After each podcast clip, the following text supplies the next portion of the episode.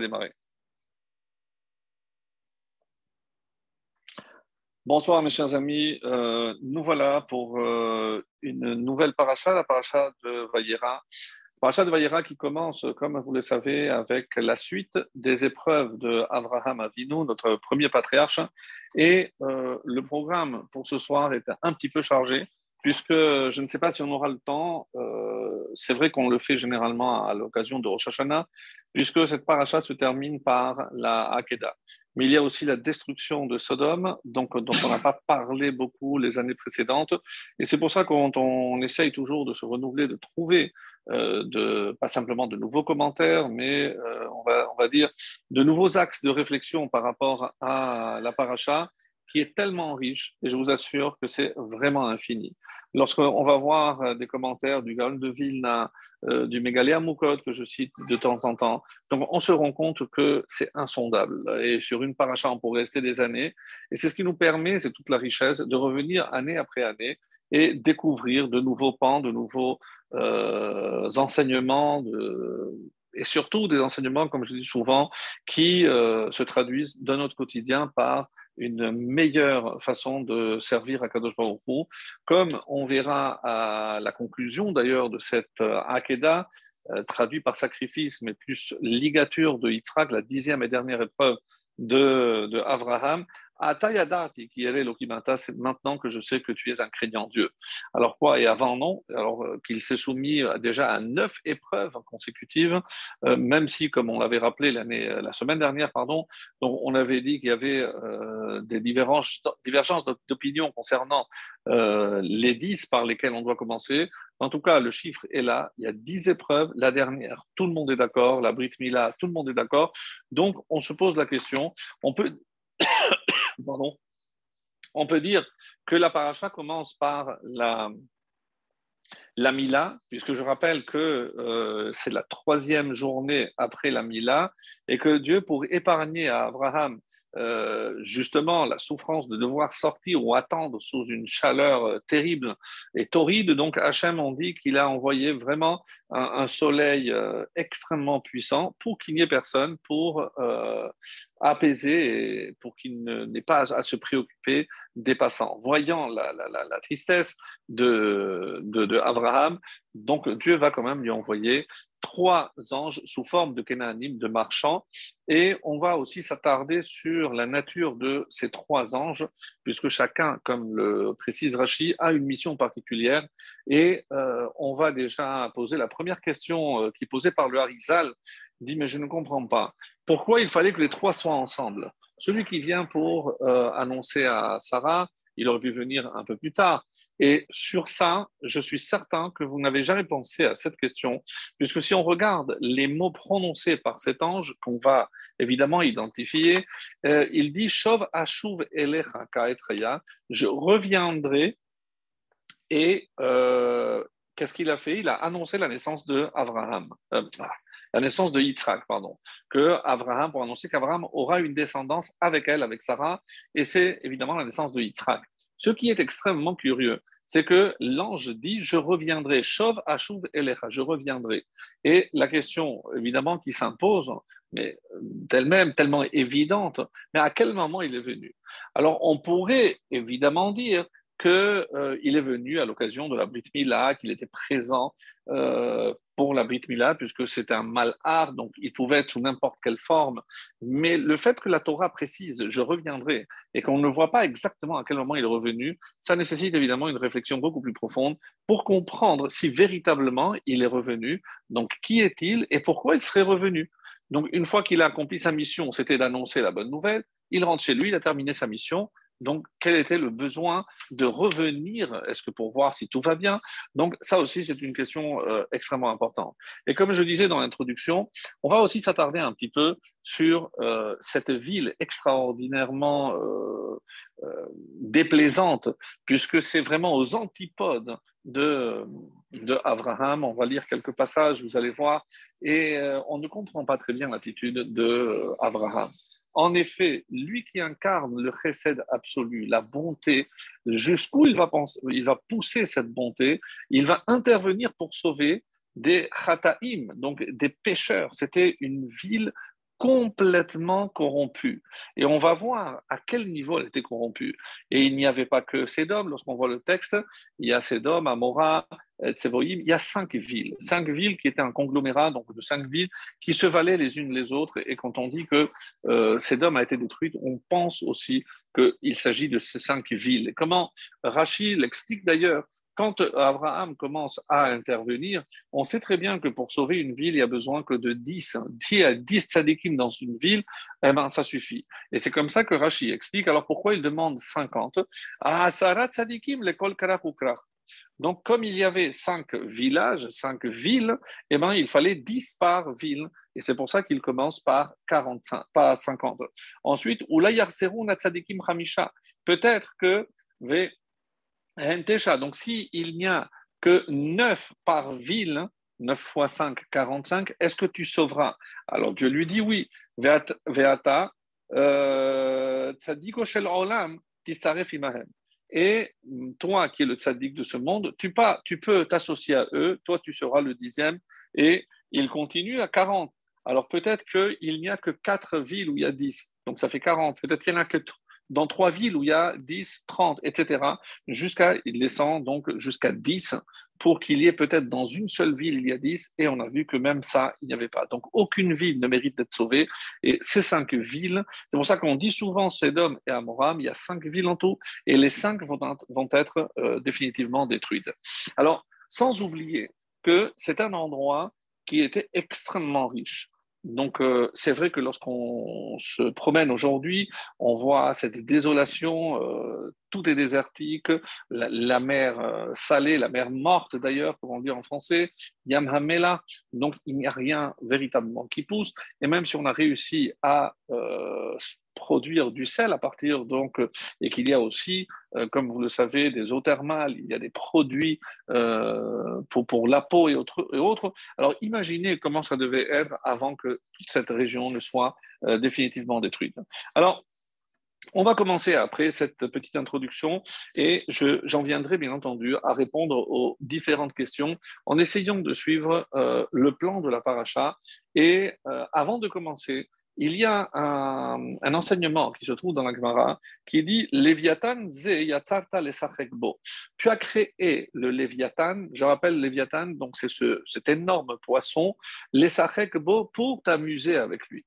Alors, euh, plusieurs commentaires se disent, mais est-ce que Dieu aurait créé une créature juste pour s'amuser? Alors, il y a une très très belle explication. Qu'est-ce que le, le Léviathan? On dit c'est le poisson qui essaye de se mordre la queue.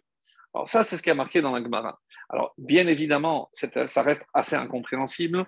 Donc, imaginez un gros poisson qui met la queue pour essayer de, euh, se mordre la, queue. Alors, à quoi ça arrive?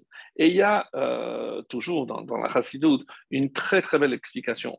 Et en quoi consiste cette explication? C'est la tête, c'est le début d'une chose. La queue, c'est la fin. Donc, qu'est-ce que ça veut dire que la queue rejoint la tête? Ça veut dire essayer de faire le lien entre le début et la fin de quelque chose. Et j'ai trouvé cet enseignement tellement beau. Et c'est pour ça que je peux faire ce lien dans tout, que ce soit dans une Gemara. Euh, pourquoi on commence par cet enseignement et ça se termine par ça Donc il y a forcément un lien. Comme le début de la Torah par bête et la dernière lettre Israël, donc quand je rejoins, je trouve l'Amed et le Bet lève le cœur. Donc il y a toujours un lien entre le début d'une chose et la fin. Et il va de soi que je peux faire même ce lien dans une même paracha. Et qu'est-ce que je retrouve Donc dans le début de la, paracha, c'est il est question évidemment de la Brit Mila, puisque euh, Avraham Avinu vient de faire la Mila, il est encore en train de guérir de, la Mila, et ça se termine par la Hakeda, lorsqu'il s'apprête à sacrifier son fils, à égorger son fils.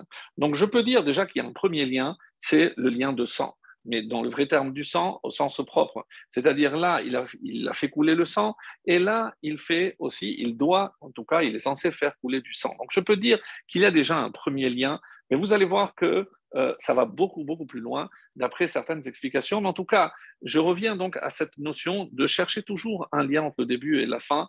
Et euh, c'est un exercice extrêmement intéressant parce que je pourrais euh, appliquer ça à, tous ceux, ceux qui m'entourent en essayant toujours pour une année, donc voir la fin d'une année que je commence avec le commencement d'une nouvelle année ou le début d'une année avec la fin de cette année. Donc, c'est un exercice que chacun pourra faire, évidemment. Alors, en parlant de début et de fin, J'aimerais maintenant euh, rappeler quelque chose qui se trouve évidemment aussi dans, dans la chassidoute. La chassidoute nous dit que euh, de la même façon que le Shabbat a une influence sur toute la semaine et qu'il y a même euh, un début d'influence, c'est-à-dire trois jours avant, comme on le sait, et comme l'Alaha le dit, quelqu'un qui a été malade ou qui était prisonnier, lorsque il, il, sort de prison ou de la maladie ou d'hôpital un dimanche ou un lundi et que Samedi soir, il n'a pas pu faire la, la, donc il a jusqu'à mardi pour faire la Havdalah. Et on nous dit, attention, de quoi dépend l'influence du Shabbat? C'est de la préparation du Shabbat. Donc, si je commence à préparer pour le Shabbat trois jours avant, alors le Shabbat pourra influencer trois jours après. Et ça, ce qui est très beau.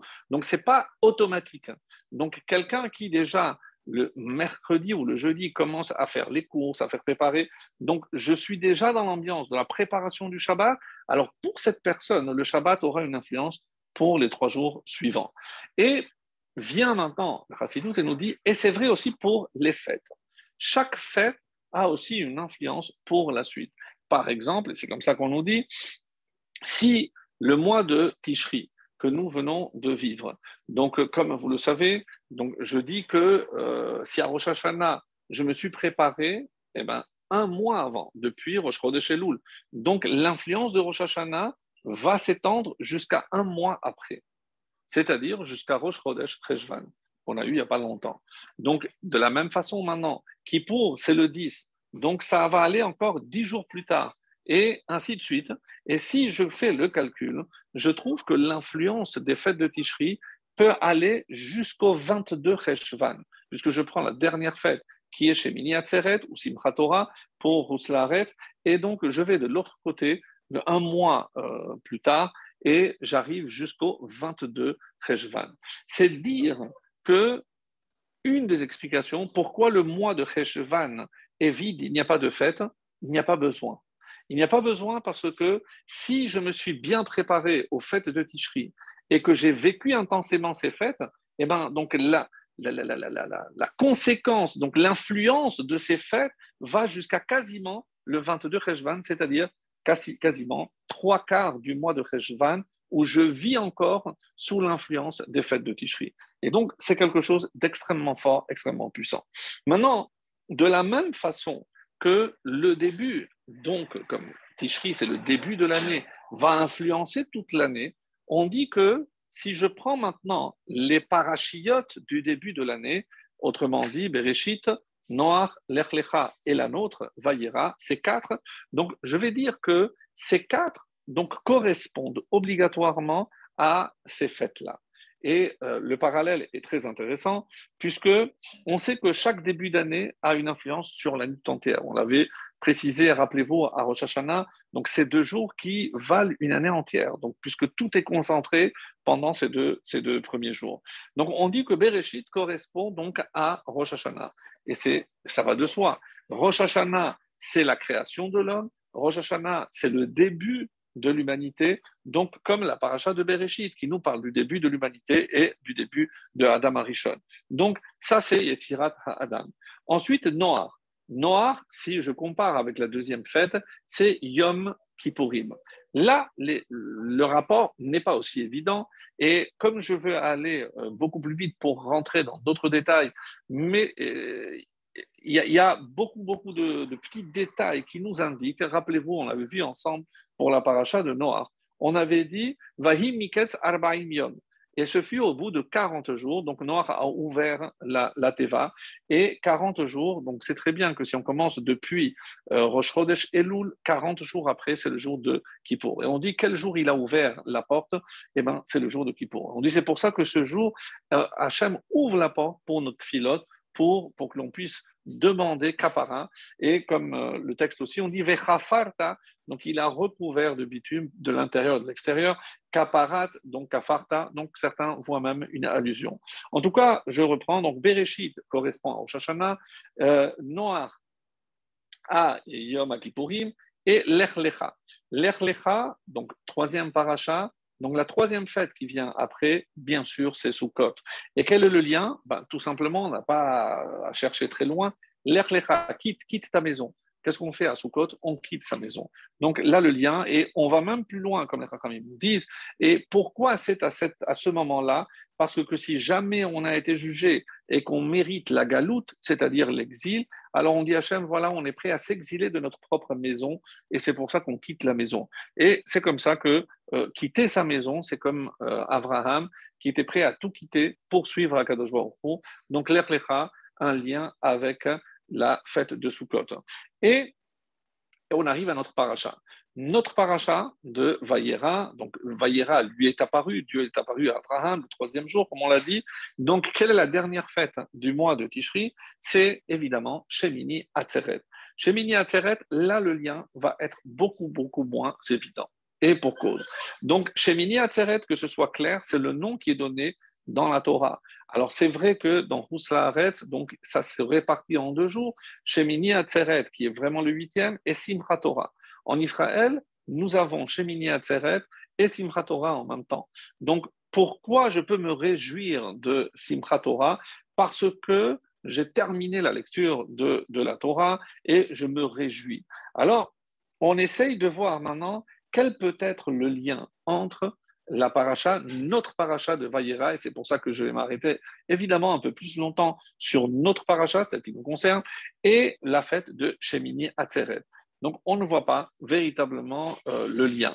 Alors voilà ce que les, les nous proposent, c'est au moment où euh, euh, Abraham, pardon, Moshe s'apprêtait à recevoir la Torah, on dit que les Malachim euh, l'ont attaqué, il ne voulait pas lui donner.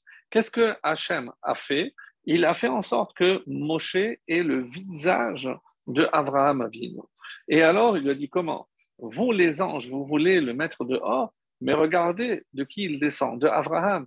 Quand vous êtes descendu, ben, lui, il vous a reçu. Donc, Abraham vous a reçu. Ce qui fait dire que à Moshe, Dieu lui dit Sache que si tu as le mérite de recevoir la Torah, c'est pas toi ton mérite, c'est par le mérite de Abraham Avinu. C'est dire que par, par ce zéro de Abraham, hein, comme on va le voir dans cette paracha, parce qu'il était prêt à faire tous les sacrifices depuis la Brit Mila dans cette paracha jusqu'à la Hakeda, la dixième et dernière des épreuves. Donc c'est par ce mérite extraordinaire. Et comment on a commencé, rappelez-vous, par l'accueil, Arnasat Orchim. Il a accueilli les anges. Et maintenant qu'Abraham a accueilli les anges, donc les anges maintenant doivent rendre l'appareil et recevoir chez eux, dans le ciel, Moshe Rabbeinu, qui a le panim, cluster panim, c'est-à-dire le même visage que, euh, Avinu. Et c'est une allusion, donc d'ailleurs, dans le psaume de Shavuot, on dit La carta matanot ba Adam. Donc tu as euh, reçu littéralement des cadeaux ba Adam. Et c'est qui Adam? On dit c'est Abraham Avinu. Pourquoi? Parce que le monde a été créé, Behi pour Abraham. Donc Abraham, dans, son époque, c'est le seul qui avait le mérite d'être appelé à Adam, depuis évidemment euh, la, période post-déluge, post-diluvienne. Nous, aujourd'hui, comme vous le savez, et Rabbi Shon il nous l'a dit, et je le répète assez souvent, Atem Kerouim Adam. Donc, nous, descendants d'Abraham, Isaac et Jacob, nous aussi, on est appelés Adam. Donc, et ici, maintenant, il y a d'ailleurs dans un commentaire euh, qui s'appelle euh, Da'adzekenim mi Baale Atosfot. Donc les Baale Atosfot, donc ils sont connus pour leurs commentaires dans le Talmud, mais euh, il y a parmi les Baale Atosfot Da'adzekenim. C'est l'opinion des sages, des anciens, et c'est un petit commentaire sur la paracha.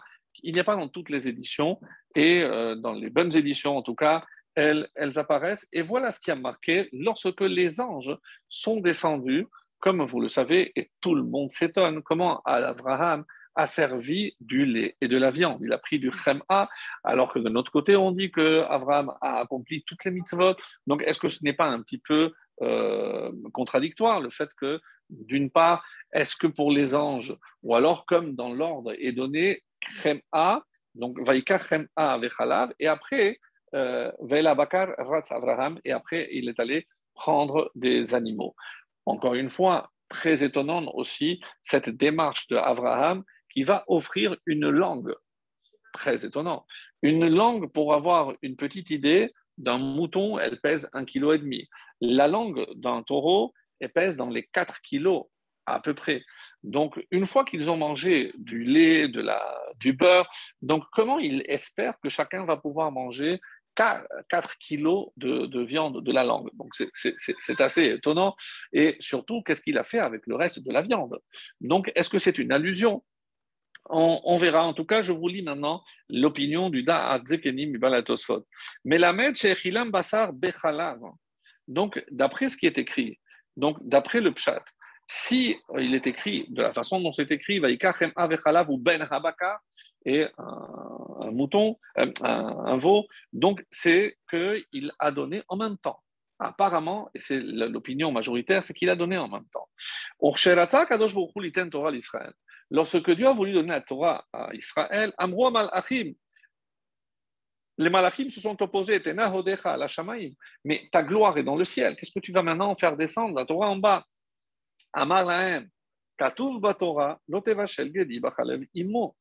Donc, il est écrit qu'il ne faut pas mélanger le lait et la viande. Et alors, mais vous, lorsque vous êtes descendu, vous avez mangé du lait et la viande, lorsque vous êtes allé chez Abraham. Comme c'est marqué, là, ils ont reconnu. Donc, et là, c'est vrai, tu peux donner.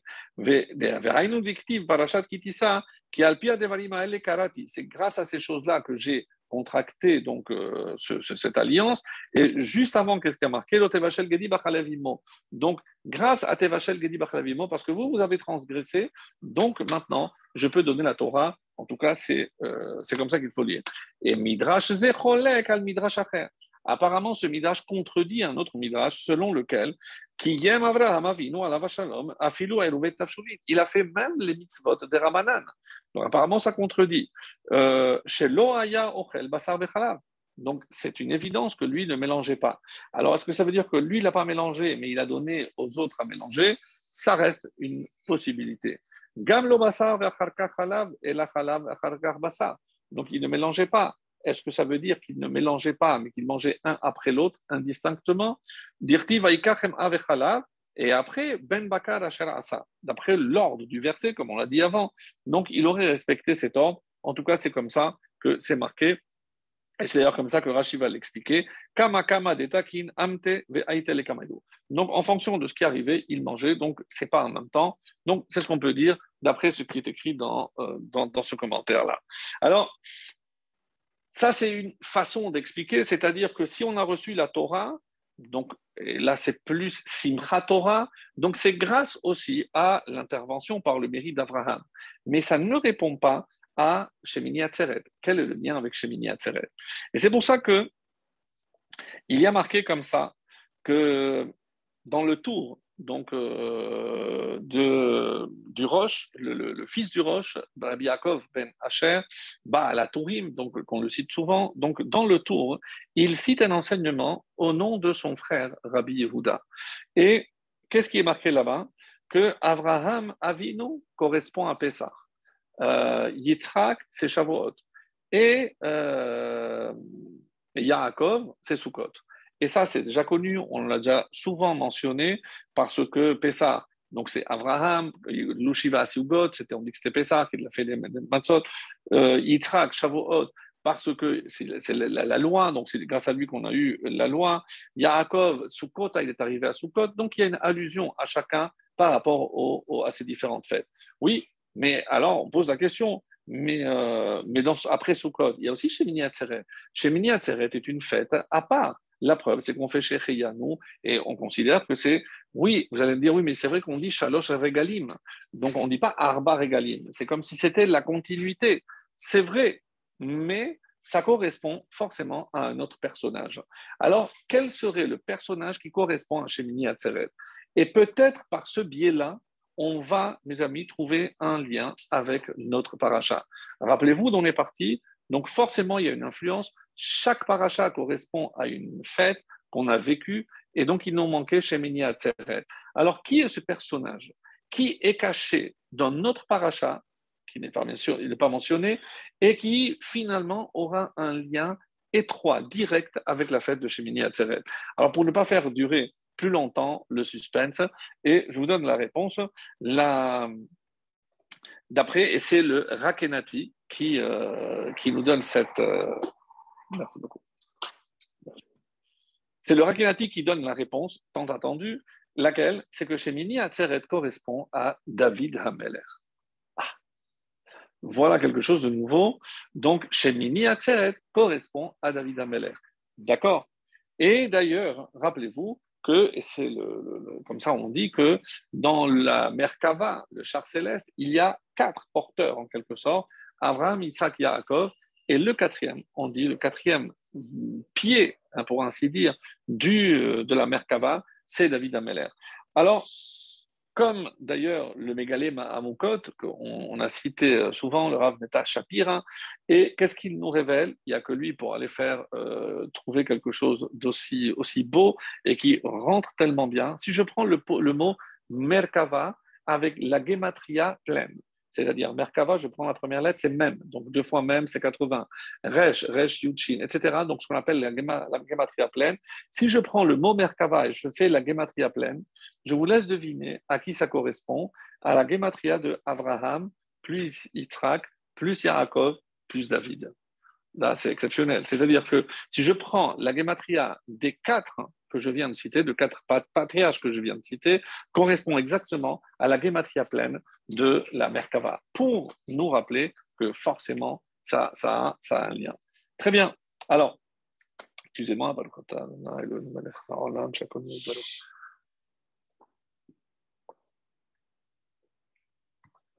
alors, pour l'instant, c'est très bien.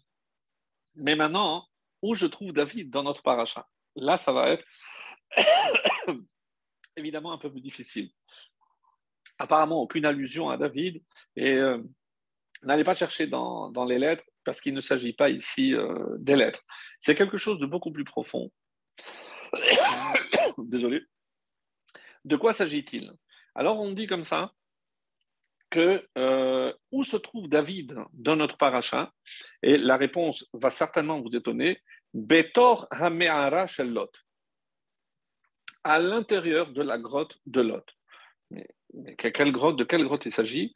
Rappelez-vous, lorsque les Malachim sont venus pour euh, le, forcer à quitter euh, la ville de Sédom, et on, va aussi euh, essayer de s'attarder parce que vous, imaginez comment la ville de Sédom, on connaît, puisque je vais vous lire quelques passages assez, assez étonnants pour montrer un petit peu l'esprit des habitants de cette ville, comment un personnage comme Lot, qui avait grandi depuis la mort de son père Haran auprès de son tonton, de son oncle euh, Avraham Avinu, avec cette qualité extraordinaire de recette, comment il a pu aller aux antipodes? Alors, peut-être qu'il a voulu faire preuve et justement apporter du recette là où il manquait.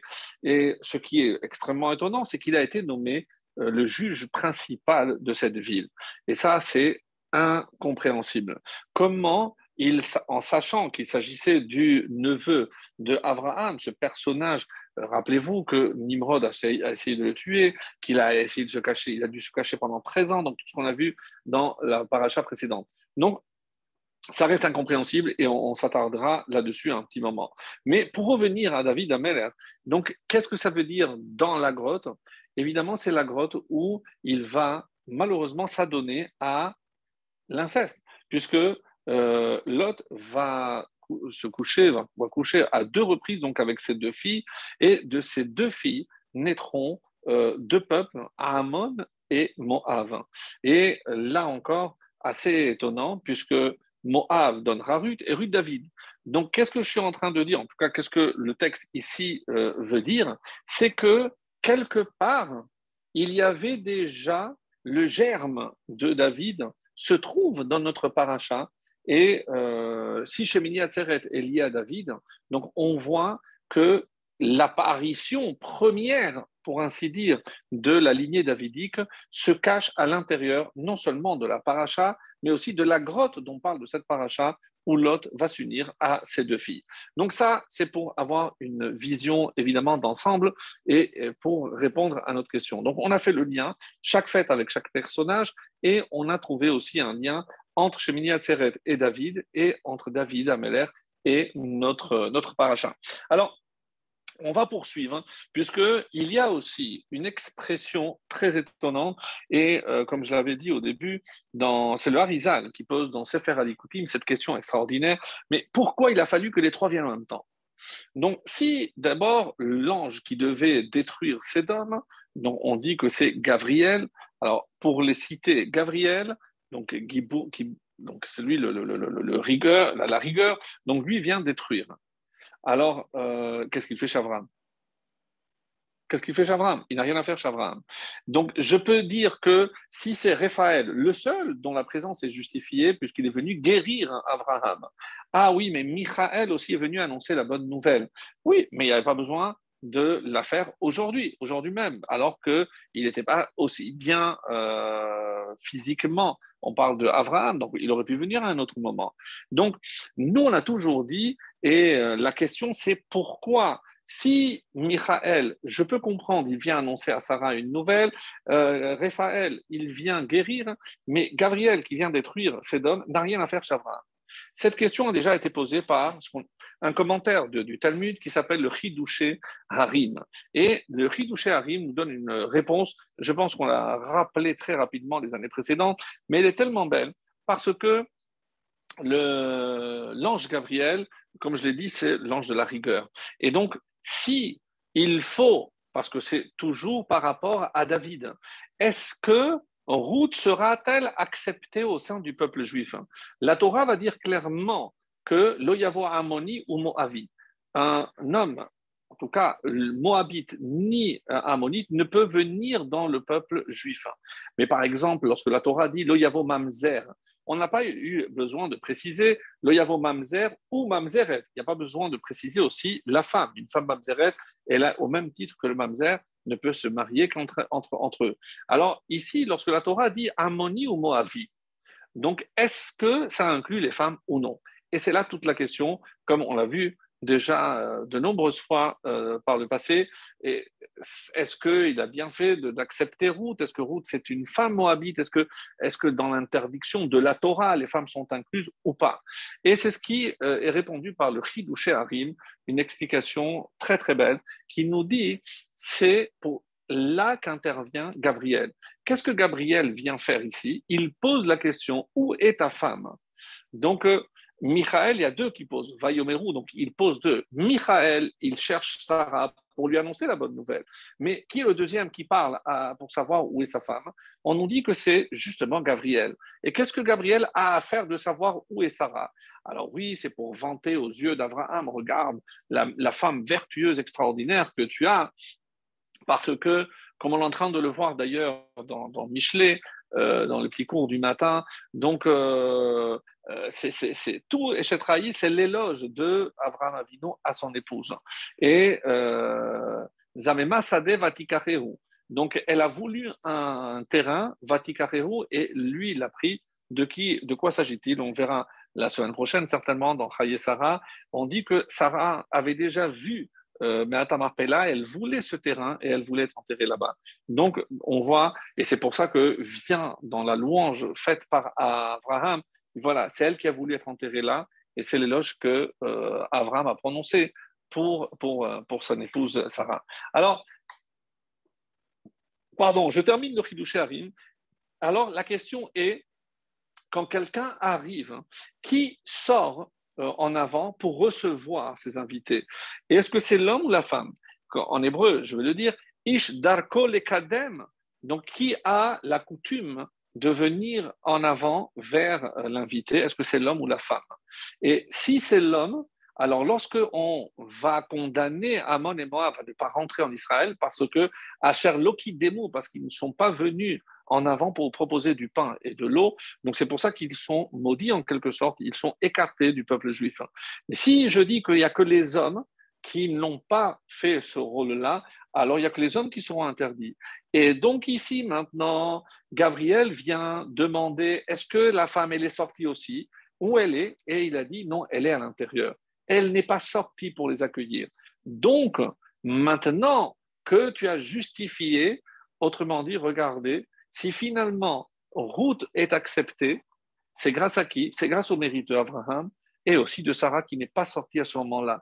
Parce que s'il était sorti, on aurait interdit les femmes et d'où serait venu David? On se le demande. En tout cas, voilà donc comment on peut faire le lien entre ces trois malachim pour justifier pourquoi le troisième était là. Ça, c'est la réponse du Chidouche Harim.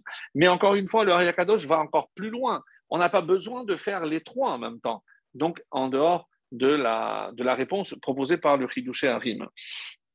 Et alors, on nous dit, et c'est comme ça que le, Harizal euh, répond, c'est que avant, avant euh, Abraham, on dit de d'où, de quelle, euh, partie. c'est, une, réponse un peu profonde. On va peut-être pas détailler. On dit que les Neshamot qui venaient avant Abraham, elles venaient du monde du Tohu.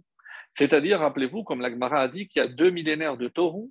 Donc, Tohu, c'est là où il n'y a pas de lien entre le ciel et la terre. C'est ça ce que ça veut dire, pour le dire de la manière la plus simple. C'est-à-dire, même si je faisais une mitzvah, et comprenant que même si Abraham faisait une mitzvah, donc il ne pouvait pas imprégner le monde de cette kedusha. Il n'y avait pas la notion de kedusha. Donc, il a fallu attendre Abraham. Mais Abraham, quand? Après les, euh, après les, épreuves. Et c'est comme ça qu'on dit quand est-ce qu'on commence à parler de Zera Avraham Avinu? C'est donc là, Zera Kodesh. Donc il y a une, euh, une descendance de Kedusha. Dans, à quel moment? On dit c'est après la Brit Mila. C'est-à-dire qu'avec cette paracha de Vayera, on rentre dans une nouvelle ère.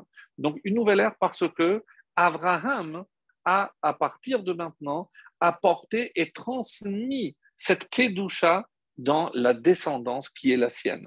Et c'est la première fois depuis la création, et c'est toute la nouveauté, et c'est ce que dit ici euh, le, le, le Mais maintenant, euh, ça n'explique pas pourquoi il y a les trois anges.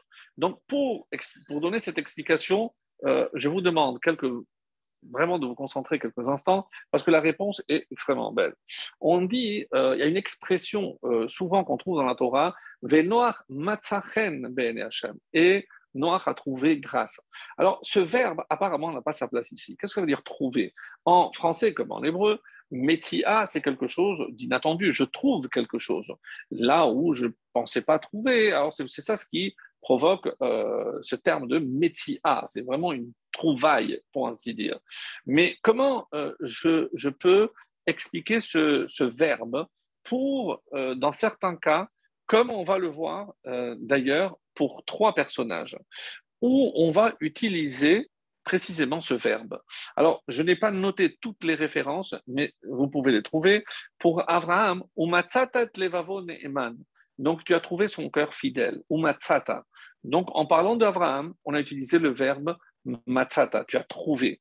Après, David, matzati et avdi David. Dans les, psaumes, Dieu dit J'ai trouvé mon serviteur David. Et enfin, Israël, alors il y a marqué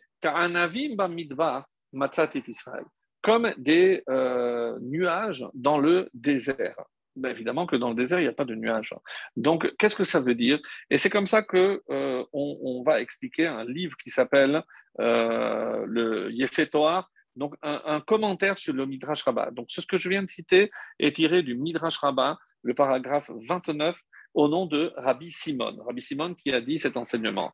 Et le Maharzou, un commentaire aussi de, euh, du Midrash Rabbah, et comme le Yefetoar, nous explique hein, que à quoi ça correspond? C'est toujours quelque chose d'inattendu, d'inespéré. C'est vraiment quelque chose euh, d'étonnant, donc ou, qui n'a rien à faire avec le, contexte. Et par exemple, lorsqu'on parle de Abraham, pourquoi on parle ici? Regardez d'où vient Abraham. Donc un père idolâtre qui vendait des idoles. Donc vraiment dans la Touma la plus profonde de son époque, comment je pouvais imaginer trouver une perle précieuse comme Abraham au sein même de la Touma? Donc ça c'est Umatsata. C'est comment à l'intérieur, entouré de toute cette impureté, on a trouvé quelque chose d'aussi pur qu'Abraham? Pour d'Israël, c'est pareil. Pourquoi? Parce que Israël, on dit qu'en Égypte, ils avaient atteint 49 degrés d'impureté. Comment imaginer que au, plus profond de cette impureté, Dieu allait permettre donc de sortir cette horde d'esclaves de, et les hisser au plus haut point que l'humanité a jamais connu au moment de Matan Torah. Donc, Umatsata Ka'anavim Bamidba. Alors, aussi inattendu que de voir des nuages dans un désert, alors c'est là où Israël apparaît dans toute sa pureté au moment de Matan Torah, même s'ils proviennent comme un peu Abraham provient de l'impureté de Terah et de, son environnement, regardez Israël pareil, et maintenant arrive David. Alors vous allez me dire, mais David, euh, il a un père, Yishai, exceptionnel, etc. Non, on ne parle pas de David en tant que tel. On parle de David comme le père de la lignée davidique, d'où il vient? Et quand on regarde d'où il vient, eh ben justement, Bisdom. Donc Lot est sorti de Sédom, l'endroit le plus impur qui existait, comme l'Égypte à son époque. Sédom, la différence, c'est que l'Égypte ne soit pas entièrement détruite, effacée de la carte, comme Sédom et les villes environnantes. En tout cas, de Sédom va jaillir hein, ce germe à travers Lot et ses filles. Euh, donc, c'est cette extraordinaire euh, pureté, donc cette perle donc qui est David Hameler. Alors c'est pour ça qu'il est dit dans le chapitre 19, dans notre paracha, le verset 15, il est dit Kum et ishtecha benotecha Va prendre ta femme et tes deux filles, puisque le khatan ne voulait pas venir, les, beaux-fils n'ont pas voulu, Hanimtsaot qui se trouve.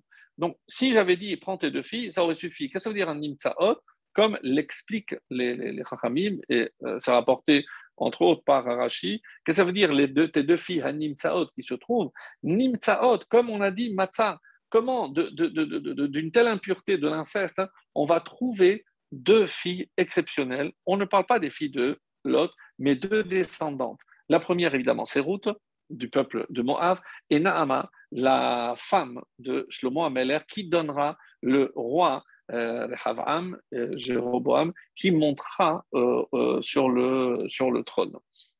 Donc, la femme de Shlomo Ameler, et celle qui va permettre la continuité de la lignée davidique. Alors, donc tout ça pour nous dire, maintenant, je peux comprendre pourquoi ces trois anges sont venus. C'est parce que il y a à l'intérieur de Abraham, il y a ces trois dimensions. La dimension de Abraham, la dimension de David et la dimension d'Israël.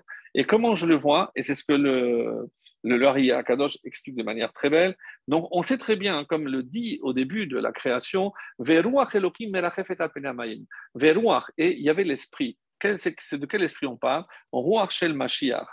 Et ce Ruach, à travers qui va descendre? Le Ruach du Mashiach À travers Lot quand? Dans la Mehara. Et c'est pour ça maintenant que ces trois anges descendent pour voir par le mérite de Abraham, tout ça va arriver. Alors, ils sont arrivés. Et comment on le voit? Donc, Abraham Avinu, on dit que c'est Raphaël. Donc, pourquoi? Parce qu'on a dit que c'est pour le guérir, mais c'est le premier ange. Michael, hein, qui, c'est Michael On dit celui qui va annoncer. Va annoncer quoi? La suite. Donc, la naissance de Yitzhak. Mais la naissance de Yitzhak, c'est qui? C'est l'apparition du peuple d'Israël. Donc, Israël, donc Michael vient pour garantir la continuité et l'existence du peuple d'Israël. Et euh, le dernier des, des Malachim, donc c'est euh, Gabriel, pour qui il vient? Pour Sédom. Mais qu'est-ce que ça veut dire qu'il vient pour Sédom? Il vient évidemment pour David. Donc, et c'est comme ça que le Harizal explique pourquoi les trois anges viennent en même temps, parce que dans ce début de paracha se joue l'avenir du Mashiach et du peuple juif. Et c'est ça qui est extraordinaire. À la lumière des explications que nous venons de donner par rapport, à, au Raya Kadosh, c'est ce qu'on a expliqué dans, le Midrash. Donc, qu'est-ce, que, qu'est-ce, qui, qu'est-ce transparaît à travers cela? C'est pas simplement un ange qui vient pour guérir. Non, mais pourquoi on le guérit? Parce qu'il y a la suite, à, savoir Yitzhak. Et par Yitzhak arrivera Israël. Et par l'autre, évidemment, il y aura aussi le roi David. Donc, ces trois événements se trouvent en même temps, et c'est comme ça que le Rizal explique pourquoi ces trois anges sont venus en même temps, parce qu'on a ici les trois directions, les trois euh, échelons indispensables à euh, justement euh, à l'existence du peuple juif et aussi de la lignée davidique. Alors, on revient maintenant quelques instants sur Sédom. Parce que si on a parlé de, de Sédom avant l'apparition de David, donc qu'est-ce que Lot fait là sincèrement? Donc, vous savez combien de temps il est resté euh, à la tête du Beth puisqu'il était à la porte, comme ça c'est rapporté, et chaque fois qu'il est question de porte, généralement, c'est un tribunal. Et ils l'ont nommé le chef du tribunal. Attendez, mais il y a quelque chose qui colle pas. Pourquoi? Parce qu'il y a forcément des étapes. Il n'est pas nommé à la tête du tribunal alors qu'on ne le connaît même pas. On n'a pas vu, il n'a pas assez d'expérience. Comment expliquer cela? Alors, j'ai trouvé cette explication vraiment merveilleuse, surtout qu'elle répond à beaucoup d'interrogations concernant ce qui se passe à, à. Alors, n'oublions pas que Sédom a une très, très, très mauvaise réputation et une très mauvaise image. Vous allez dire, oui, on n'est pas à l'époque ni d'Instagram, Facebook, tout ce que vous voulez, mais tellement que le Midrash rapporte des exemples, les, gens qui sortaient de Sédom n'avaient pas le courage de dire hein, Ah, je viens de Sédom parce que c'était une ville bannie, pas, pas peut-être maudite, pas peut-être hantée, mais elle était honnie, puisque tout le monde savait que qu'est-ce qui attendait là-bas les étrangers. Et c'est dans le traité de Sanhedrin qu'il euh, y a cette histoire. Ils avaient un lit, Haïta le Anche Sedom Mita. Donc il y avait une, mita, un lit. Chez lorsqu'il y avait quelqu'un d'étranger qui arrivait dans la ville, alors il fallait qu'il se couche sur ce lit. Et alors, s'il dépassait le lit, qu'est-ce qu'on faisait? On lui coupait les jambes. Il sortait sur une chaise roulante, s'il y en avait.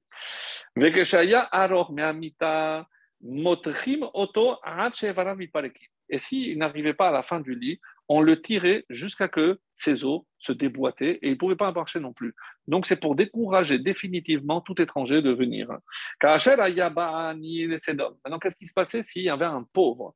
On savait, et vous allez voir euh, à travers euh, ce que Yecheskel nous dit, comment il décrit la ville de Sédom, pour comprendre pourquoi un pauvre serait attiré par cette ville. En tout cas, qu'est-ce qu'on faisait? Non, il faisait la tzedaka. Il, donnait, chacun donnait une pièce à ce pauvre. Et sur la pièce, chacun faisait imprimer, en quelque sorte, euh, des, pièces à leur nom. Donc, on lui donnait. Mais le problème, c'est que quand il allait dans le magasin avec ces pièces-là, on ne lui vendait rien. Il ne pouvait pas manger. Au final, qu'est-ce qui se passait? Il mourait de faim. Et une fois qu'il mourait de faim, chacun venait ramasser, puisque les pièces avaient le nom de chacun, donc chacun récupérait sa pièce. Imaginez. Et chacun revenait récupérer sa pièce. Un jour, il y avait un pauvre, et il le voyait jour après jour. Personne, et il était toujours en vie. Il ne mourait pas de faim. Ils se sont dit là, c'est pas normal que cet homme ne, ne meure pas. Et ils ont suivi une jeune fille. Et qu'est-ce qu'ils ont découvert? Lorsque la jeune fille allait près du puits pour ramasser de l'eau, elle posait le, son, sa cruche, mais dans la cruche, elle avait gardé, caché du pain. Donc le pauvre le savait, il venait prendre le pain qui était caché, après elle, elle remplissait d'eau, elle rentrait chez elle. Sauf qu'elle s'est fait attraper. Donc la chose a été découverte par les habitants de Sédom quand ils ont vu qu'ils ne mouraient pas de faim. Alors Marhu ota vache. Qu'est-ce qui est dit? Ils l'ont entièrement enduite de, miel. Ils l'ont placé sur le haut de la muraille et au Bawadvorim, ça a attiré évidemment toutes sortes d'insectes, les, les les, euh, les, les, abeilles, Veaksu ota la mavette. Et euh, c'est comme ça qu'elle est morte. Donc, imaginez toutes les piqûres qu'elle a reçues jusqu'à qu'elle soit, soit morte. Et c'est pour ça que dans le langage de la paracha, au début, on dit Vayomer Hashem Sedom et donc le cri est grand, Vechatatam, et leur faute. Mais par la suite, on dit Akata, comme son cri au féminin, son cri à elle. Et à quoi ça fait allusion À cette jeune fille? Qui était cette jeune fille D'après le Midrash, c'était la fille, ni plus ni moins, que de Lot. Donc c'est la fille de Lot qui a subi ce sort. Expliquez-moi, mes amis, comment vous imaginez que Lot a accepté ce poste? Comment, en voyant comment il se comportait, en sachant l'existence de, cette, de, cette, de ce lit, euh, il, lui restait un peu de conscience. Donc, impossible d'imaginer. Alors oui, qu'est-ce qu'il a fait lorsqu'il a été nommé? Qu'est-ce qu'il faisait euh, Lot? Il était en train d'écrire toute une charte de loi concernant cette ville. Il voulait faire évidemment des réformes. Mais le jour même, les deux anges sont venus et euh, sa carrière de chef du tribunal n'aura duré qu'une petite journée. Évidemment, toutes les lois qu'il voulait promulguer ne le seront jamais puisque euh, la ville disparaîtra juste après cela.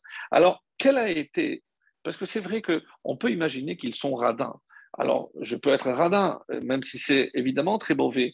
Et on dit que ça fait partie d'une des pires euh, un, un des, pires défauts de l'homme, c'est justement lorsqu'il est radin.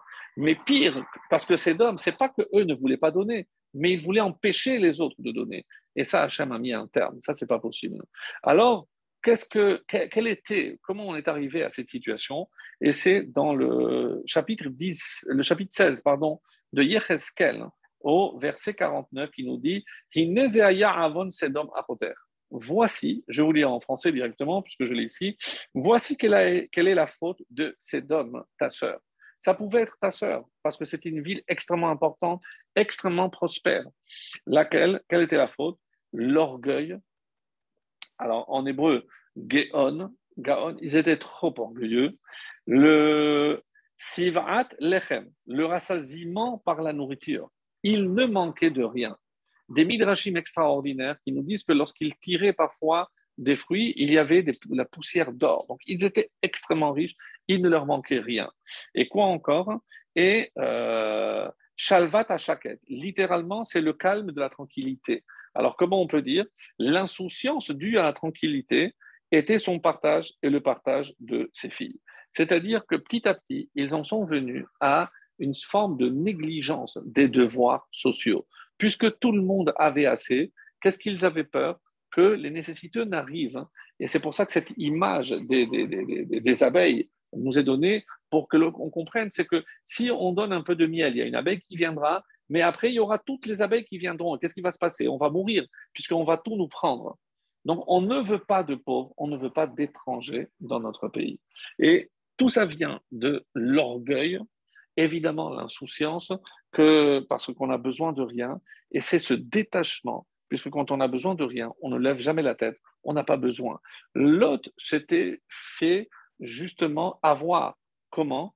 Parce que, et c'est comme ça qu'on explique comment il a été nommé aussi vite à la tête du tribunal, on dit que, voyant la réputation qui était la leur, ils se sont dit comment on peut faire aujourd'hui, il y a des études euh, de sociologie pour euh, comment euh, gagner des points dans des sondages ou autres. Donc, un, petit peu lavage de, façade. Je pense qu'en français, il doit y avoir un terme pour cela. Mais ils se sont dit, qu'est-ce qu'on va faire pour montrer à l'extérieur que nous aussi, on est comme eux On va prendre justement, tout le monde nous accuse qu'on n'est pas chesed, on va prendre le neveu du porteur du chesed, même celui qui a le visage d'Abraham. Et on, est, on va le nommer à la tête du tribunal. Donc, pourquoi ils l'ont fait, mes amis?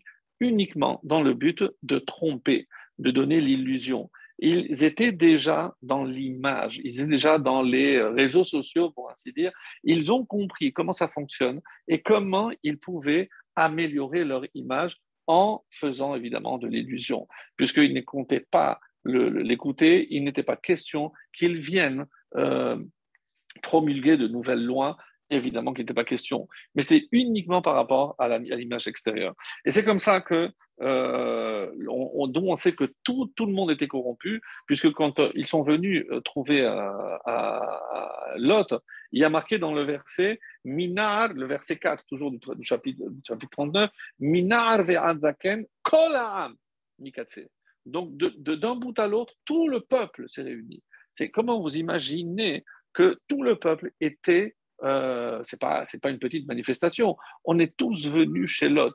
Lot a voulu évidemment prendre la défense, il va sortir, il va proposer même ses filles, ben, jusqu'où il est allé. Euh, on dit que l'une des raisons, comment tu imagines que tes filles, ben, c'est toi qui vas aller avec tes filles, alors que tu as euh, considéré euh, d'une manière tellement euh, méprisante. C'est des filles, qui auraient dû être euh, évidemment des filles de bien, puisque c'est tes propres filles, comment tu les donnes comme ça?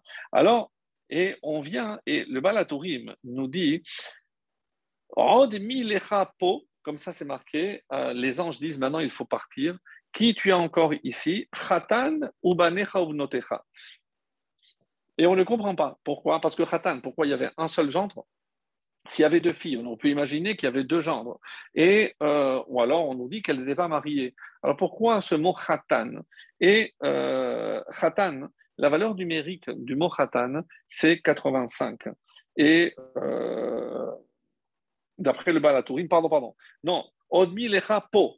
Po, qui c'est qui est là? Le khatan. Qui est ce khatan? Po 85, c'est la même valeur numérique que celui qui sera le khatan, précisément celui qui engendrera la lignée davidique, qui est-il? Boaz. Donc, dans ce verset, il y a une allusion à Boaz, dont la valeur numérique vaut 85, comme le mot po. Et c'est le Balatourim, vous verrez en détail si vous le désirez. Et il va aller plus loin, parce que qu'est-ce qu'ils ont fait? Vehadelet sagar acharav. Et la porte, il a fermé derrière lui. Vient le. Euh, je crois que c'est le Balatourim aussi qui nous dit si je prends les dernières lettres de ces trois mots, Vehadelet Sagar Acharav. Il y a le Tav de Delet, Resh de Sagar et Vav de Acharav. Donc si je le mets dans le bon ordre, Resh, Vav et Tav, c'est route. Donc dans ce passage, alors que se joue le sort de David, de Ruth et de Boaz. Donc les deux qui donneront la naissance à David. Alors ça, mes amis, si vous vous rappelez le début du cours déjà, donc, comment on voit dans notre paracha une allusion à David, mais on voit ici ses ancêtres, Ruth et Boaz. Donc, encore un exemple, même si on a, on a, on a fait un, tour assez complet, mais tout ceci pour nous montrer à quel point, donc, dans euh, cette paracha, tout converge vers le Mashiach, en tout cas vers la naissance de, de David. Et il me reste deux ou trois petits points euh, très important. Pour, pour, ceux qui se souviennent du cours de la semaine dernière, on a dit que euh, Abraham est descendu en Égypte et c'est ça qui va, par ce mérite-là, on va avoir la Torah écrite, donc c'est euh, par rapport à Israël, et il va faire la guerre pour libérer Lot, et à ce moment-là, donc on va aussi avoir la Torah orale. Et on avait vu cette allusion par rapport à Rava. Rappelez-vous, euh, donc ça c'est les cours de la semaine dernière. Alors, il y a euh, un, message aussi très très très intéressant, c'est parce qu'on dit que euh, Rava, eh ben, il est né aussi comme un descendant de Naama. Et quel est le lien? Donc, grâce à quoi il est né? On dit grâce à la, au vin. Et c'est pour ça que parmi on a compté, c'est pas moi qui ai compté, mais combien de fois Rava est mentionné dans tout le Talmud? 1170 fois. Je ne me suis pas attardé pour savoir si ce chiffre correspond à quelque chose. 1170 fois, c'est-à-dire à peu près chaque trois pages sur tout le Talmud. Donc, et c'est un Amora, c'est de la génération donc qui vient de la Gemara, c'est pas un Tana, donc il n'a pas l'importance d'un Tana. Et pourtant, on nous dit, un enseignement que vous connaissez bien, à Purim, Chayav inish lebasume bepuria ad deloyada. Donc un homme a l'obligation de se saouler, de boire, jusqu'à qu'il ne sache pas. Alors, on pose la question, c'est un ouvrage, un commentaire sur la, la, Gemara qui nous donne un, commentaire extraordinaire. Pourquoi on dit Ad Deloyada et pourquoi c'est lui? Quoi Chayav Inish? Donc, il vient donner une obligation. Mais avant lui, il y avait des sages, c'est les, les Tanaïm l'époque de la Mishnah. Personne n'a dit cet enseignement. Pourquoi? Il a fallu attendre Rava pour nous donner cet enseignement Et on nous révèle quelque chose de très beau. Ad Loyada, jusqu'à qu'il ne sache pas. Où est-ce que je trouve cette expression loyada? C'est loyada beshurva uvkuma. Lot ne s'est pas rendu compte au moment où il s'est couché, où il s'est levé, avec ses deux filles. Donc, Qu'est-ce qu'il a voulu faire Rava? Et on voit que euh, souvent, dans toutes les mentions qu'il fait, il est souvent question du vin, par rapport à Shabbat, par rapport à plein de, détails sur lesquels je ne m'arrête pas, mais en tout cas, c'est comme ça que c'est rapporté que Rava a accordé une importance extrême au vin, comme l'exemple de Purim vient nous le montrer. Et pourquoi? Parce qu'il a voulu purifier. Il sait que lui est venu au monde à cause du vin, mais un peu dans l'impureté, puisque c'est un inceste. Donc, il, a, il va tout faire pour mettre le vin en l'honneur et au contraire pour purifier justement l'utilisation du vin. Et c'est comme ça donc que euh, on, vient nous dire que euh, on a remonté l'ascendance de Rava et on a dit qu'il descend de Nahama. Donc Nahama qui est né de Amon, donc Amon qui a vu le jour avec euh, la fille de Lot et son père. Donc il avait une ascendance un peu, on va dire, floue, un peu impure, si ce n'est pas assez impure, c'était l'inceste quand même. Et donc, c'est pour ça qu'il a, voulu, en quelque sorte, purifier, pour ainsi dire. Alors, je pense qu'on a commencé déjà à faire un petit peu répondre et on va commencer à, conclure, si vous le voulez bien. En revenant sur un dernier point que euh, je n'ai pas cité, puisqu'on a cité, mais on n'a pas dit cet enseignement que je voulais partager avec vous sur le mégalé à Moukot. Alors, on a donné une explication D'après le Pshad, d'après Rashi, pourquoi dans la négociation de Abraham pour sauver les habitants de Lot, il a commencé par 50, 45, etc. Et le Mégaléa Moukot, euh, dans Etranan, euh, comme vous le savez, il a écrit un gros livre sur. Il donne une explication magnifique et euh, très très long. Donc, je, euh, juste l'essentiel que je vais vous dire ici très rapidement. Nirmezu Khan, Pourquoi? Parce que souvent, qu'est-ce qu'on dit? Eh bien, finalement, la prière d'Abraham n'a servi à rien. Ben, pourquoi? Parce que, euh, au final, euh, aucune des cinq villes n'a été sauvée, tout a été détruit. Donc, finalement, on peut imaginer que toute cette prière de Abraham n'aura servi à rien. Et on se trompe, mes amis, parce que Abraham n'a pas simplement prié pour les habitants de l'autre. Et c'est ce que le mégalé à Mokot, celui qui découvre les, profondeurs, vient nous révéler ici quelque chose de vraiment magnifique. On nous dit non, on se trompe. Parce que Abraham n'a pas uniquement prié pour les habitants de l'autre, il a prié pour tous ses descendants à lui, c'est-à-dire pour nous. Ah bon? Mais, mais, quel rapport? Et écoutez, cet enseignement du Mégalé à Mokot, que euh, j'ai trouvé vraiment fantastique, vraiment fantastique. Et surtout, comme on a parlé au début des fêtes, vous allez voir qu'on est encore ici sous l'influence de tout le mois de Tishri. Ce n'est pas encore fini, les fêtes de Tishri. Écoutez bien. Il y a une allusion dans la prière d'Abraham au jour de Teshuvah. Hachem veut à tout prix que le peuple juif puisse être pardonné et que la Teshuvah puisse être acceptée. Alors, quel est le meilleur? Là, là, on a dit pour un tzaddik complet, c'est 50. Si tout est complet, qu'il y a 10, on a dit 50. À quoi ça correspond 50, mes amis?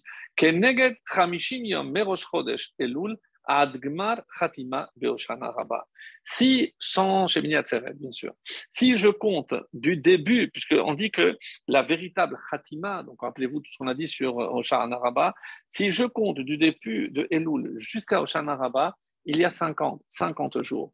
Est-ce que s'il y a 50 jours, donc si quelqu'un fait échouva pendant toute cette période, évidemment que cette échouva sera acceptée. Ah, mais s'il manque à 5 à ces 50, c'est-à-dire quoi? Chez Miami, mais Ad, tout Tishri. Donc c'est jusqu'à jusqu'au début de Sukkot. On n'a pas euh, fait comme il faut la Teshuvah jusqu'à Oshana Rabbah. Qu'est-ce que Dieu lui dit? Chez Rishon de Abonot. Puisque c'est à ce moment-là, donc et Hacham lui dit, s'il fait 45, s'il il ne va pas jusqu'à Oshana Rabba, mais jusqu'au début de Sukkot, c'est bien aussi, je pardonne. Donc si je compte 40, 40 jours de Rosh Chodesh, ça donne combien On le sait, jusqu'à Kippour? 30 de Elul et 10 de Tishri. Alors, s'il n'a fait que 40 jours de Teshuvah, tout le mois de Elul et les 10 jours de Teshuvah, alors je suis prêt à pardonner. Magnifique. Chez Loshim, alors c'est quelqu'un qui a fait 30 jours de Teshuvah, lesquels tout Rosh Chodesh Elul ad Donc, il a fait le mois de Elul, il s'est donné à fond, les Selichot, tout, et il a fait Teshuvah parfaite. Et donc, s'il n'a fait que cela, et il n'a pas profité des dix jours, jusqu'à Rosh Hashanah, Dieu l'a dit, je pardonne. Esrim, même s'il y a 20, 20 jours, c'est de Rosh Hashanah jusqu'à Rosh Hashanah Quelqu'un qui ne peut pas faire les Selichot, il n'a pas fait le mois de Elul. Il a fait de Rosh Hashanah jusqu'à euh, jusqu'à Rosh Hashanah il a fait ce qu'il fallait. Dieu lui dit, je pardonne. Et enfin, il reste que 10. Quels sont les 10 où Dieu est prêt à pardonner? À Seret Teshuvah. Donc, s'il il a fait ces 10 jours de Teshuvah, donc je suis prêt à pardonner. Et mes amis, pour qui il priait Abraham? Pour nous.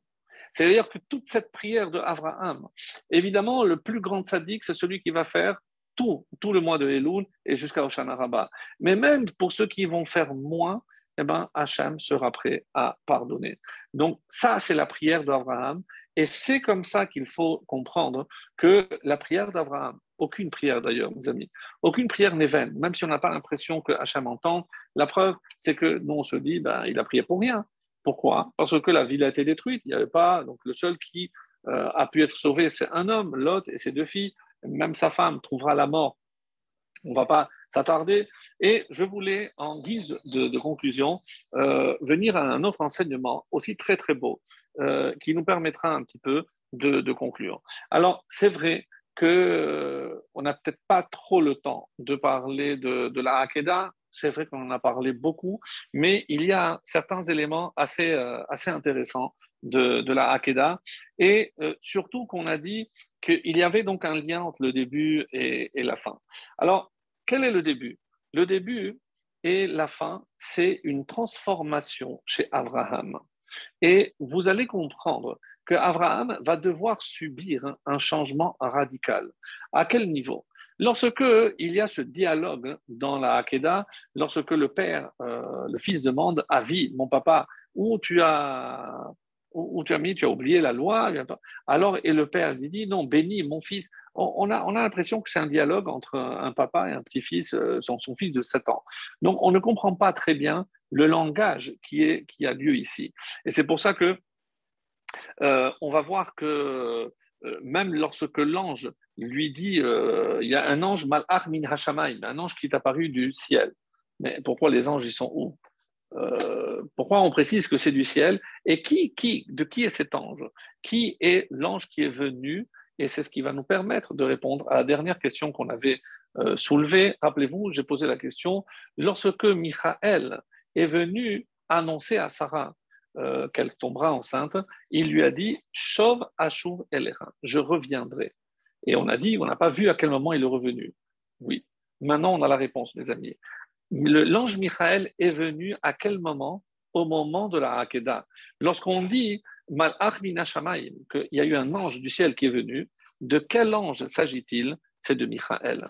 Et il y a une discussion entre l'ange Michael et le Satan. Le Satan qui voulait qu'il laisse. Pourquoi? Parce qu'il savait qu'en laissant tuer euh, Yitzhak, eh ben, c'était la destruction du peuple juif. Et Michael, qui avait tout fait pour la naissance de ce fils, eh ben, il est venu garantir contre le Satan par rapport à l'existence et pour sauver. Et qu'est-ce qu'il va faire? On dit qu'il va venir avec un Aïl. Et euh, Vehine Aïl, on dit, c'est euh, la gematria de Vehine Aïl, on dit que c'est Michael. Donc, une allusion que c'est Michael qui, lui, va faire apparaître ce Haïl pour remplacer Yitzhak. Et c'est comme ça donc que Yitzhak va être sauvé. Mais encore une fois, on ne comprend pas, pour revenir à ce, dialogue et pour répondre à cette dernière question qu'on avait posée, à Yada, et maintenant je sais que tu es craignant Dieu. Donc, et les neuf premières euh, épreuves ne, servent à rien. Tout, tout ce qu'il a réussi à faire pendant les neuf épreuves, donc ce n'était pas suffisant. En quoi c'était insuffisant? Donc, on a vu hein, la grandeur d'Abraham vraiment sur tous les points. Comment imaginer que uniquement à travers la dixième, qu'est-ce que cette dixième a de différent?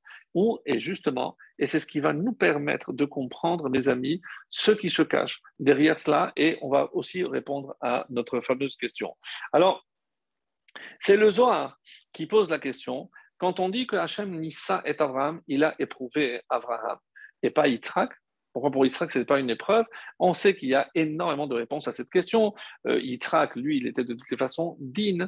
Euh, Gadol Hametouvé, lui, n'a pas reçu l'ordre. Et évidemment, tant que quelqu'un ne reçoit pas l'ordre, le Satan n'intervient pas, donc il n'était pas en danger. Donc euh, le Satan ne s'est pas attaqué à, à Yitzhak, mais à Abraham. Donc il y a plein, plein de, réponses à cette question. Et euh, en tout cas, on dit que le Satan, il est apparu à Yitzhak et lui dit, tu sais, que, qui, est le corban, tu sais que qui va, qui va sacrifier, qui va être sacrifié? Je dis je dis mais c'est toi. Ah bon, mais qui? Et ton père va te sacrifier. Mon père? Et il est très étonné. Et il lui dit pourquoi? Pourquoi Yitzhak s'étonne? Alors écoutez mes amis, cette explication merveilleuse. On dit que Abraham est l'homme du chesed. Et un homme, pour qu'il soit parfait, il ne peut pas être chesed. Rappelez-vous euh, euh, ce fameux rachis qu'on avait cité une fois. On dit que les gens se moquaient des Letzanim. Pourquoi il y a marqué Abraham Roli de Yitzhak, que c'est Abraham qui a enfanté Yitzhak? Parce qu'il y avait des Letzanim qui disaient que Yitzhak n'était mais ils sont morts, mais euh, ça fait déjà des générations, c'était quand? Bien avant. Lorsque Sarah est tombée enceinte, on a commencé à dire qu'elle est tombée enceinte de Avimelech. Mais pourquoi, pourquoi soudainement, on, a, euh, on fait cas de ce que les, les, moqueurs peuvent dire. Et voilà la réponse. Parce que comment un homme précède aussi bon que lui peut engendrer un fils digne, tellement la rigueur, c'est pas possible. Et ils avaient raison. Normalement, le chesed ne peut pas engendrer le, le digne. Et la preuve, c'est que regardez la nature de Avram, qui est chesed, il va engendrer le chesed de la Toum'a, c'est comme ça que le Zohar rappelle, c'est qui? C'est évidemment Ishmaël. Ishmaël, qui lui aussi a Arnasator qui Boudavaem, etc., mais c'est dans la Toum'a. Donc c'est un chesed de Toum'a. Et comment expliquer maintenant?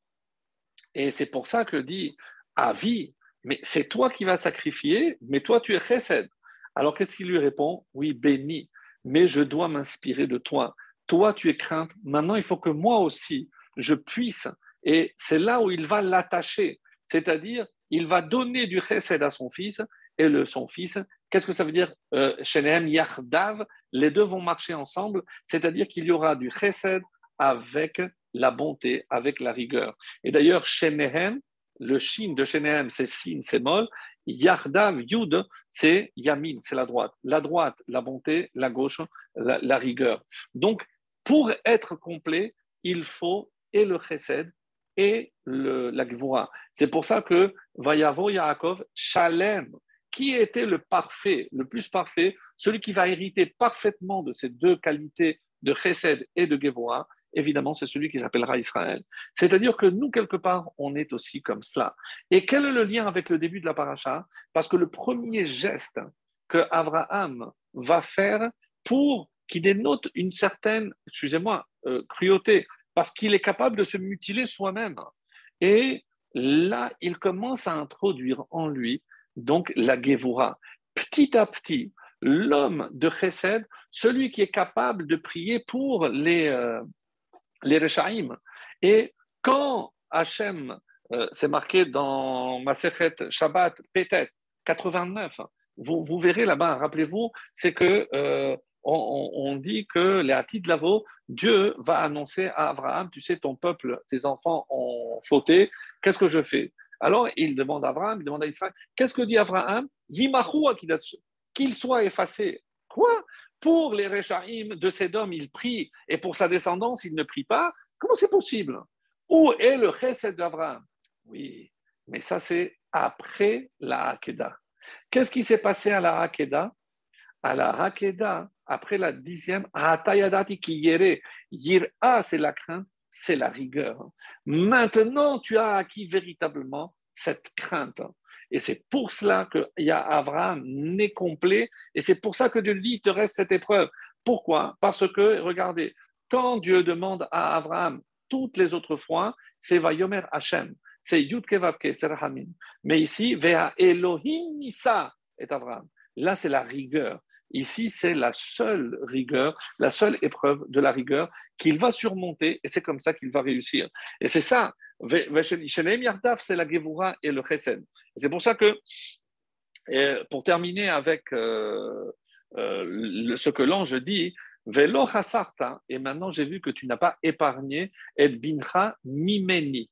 Qui parle? C'est l'ange. Tu n'as pas épargné de moi. Qu'est-ce qu'il aurait dû dire? De Dieu, puisque c'est Dieu qui l'a demandé. Donc, qu'est-ce que, l'ange vient faire ici? Et c'est Michael. On a dit que c'est Michael. Et qu'est-ce qu'il veut lui dire par là? Mais chaque fois qu'un homme accomplit une mitzvah, un ordre, il crée un ange. Donc maintenant que tu as fait cette mitzvah, cette, épreuve-là, et c'est pour ça qu'on dit quelle est la différence entre toutes les autres épreuves et celle-là, c'est que tout ce qui a précédé, il l'a fait. Il a mis là, il l'a fait, quitté, il a quitté, sa femme a été euh, enlevée, mais la dernière, et c'est pour ça que c'est la, seule où on, utilise le mot nissa, l'épreuve, parce que c'est une véritable épreuve et ça ne s'est pas passé. C'est pour ça que c'est une véritable épreuve. Donc pourquoi l'ange dit Mimeni De moi, parce que moi je suis la preuve. Moi, l'ange Michael, qui au départ, l'ange Michael, on dit qu'il n'était que comparé à l'eau. Gabriel, le feu, et Michael, et c'était de l'eau. Et donc, Michael, maintenant, grâce à toi, qu'est-ce que Michael est devenu? Le feu min hashamayim. Ça veut dire que malach min hashamayim, qu'est-ce que c'est shamayim Esh umayim. Maintenant que tu as réussi cette épreuve, tu as fait de moi, Michael, un ange fait qui est composé et de feu et de l'eau. Et c'est maintenant que je peux dire que toi, tu es parfait. Et c'est ce que, euh, quelque part, on, veut aussi nous faire comprendre à nous tous, mes amis, à savoir que trouver cet équilibre entre la rigueur et la bonté, est-ce que ce n'est peut-être pas l'épreuve la plus difficile dans tous les domaines? Dans tous les domaines, la relation à l'autre, la relation au niveau de l'éducation, tout, tout, ce que, tout ce qu'on peut dire. Et c'est pour ça que au départ, par quoi on commence? La rigueur commence très, très peu, à savoir euh, la Brit Mila. Ça peut paraître un acte cruel, et euh, qu'est-ce que ça nous montre? C'est le commencement de la soumission à la volonté divine. C'est comme ça qu'on avance dans le chemin de la soumission à Kadosh Baruch Pour qu'on puisse dire ah maintenant je vois que tu crains vraiment Dieu, c'est que tu es prêt à tout pour Akadosh Baruch Qu'on soit véritablement les dignes héritiers d'Abraham, de Yitzhak et de Yaakov, pour qu'on soit de véritables serviteurs d'Akadosh Baruch